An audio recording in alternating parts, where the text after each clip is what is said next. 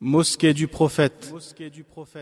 Al-Masjid nabawi Quand le prophète, paix et bénédiction d'Allah sur lui, arriva à Médine, qui était alors appelée Yatrib, il montait son chameau.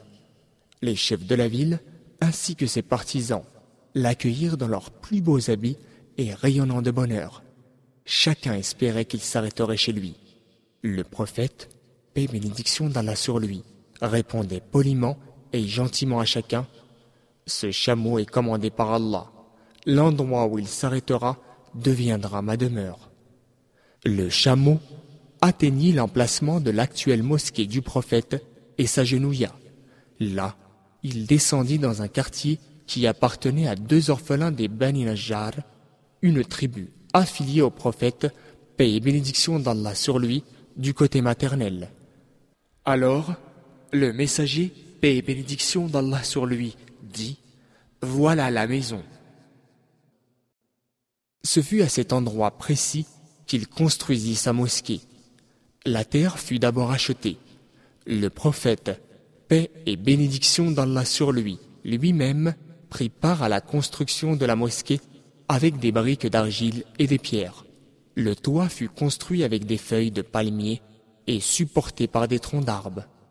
Au fond de la mosquée, le prophète, paix et bénédiction d'Allah sur lui, fit construire un petit endroit appelé As-Sofa, où les compagnons pauvres passaient leur nuit. La mosquée fut au début élargie par le prophète lui-même, paix et bénédiction d'Allah sur lui.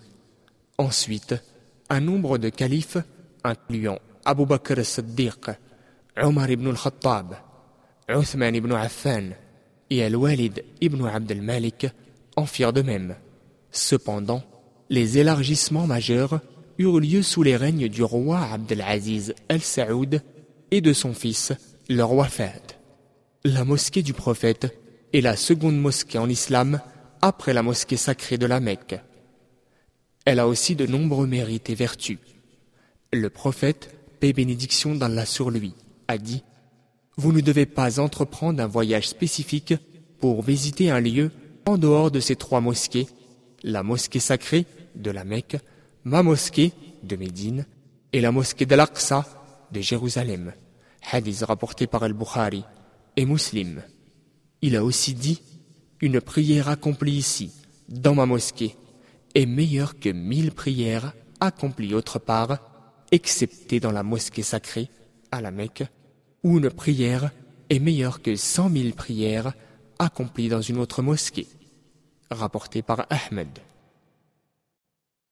Il y a dans la mosquée du prophète un lieu d'une grande importance connu sous le nom de Raouda, jardin, à propos duquel il a dit Entre ma maison et ma chair, il y a un jardin, Raouda, parmi les jardins du paradis.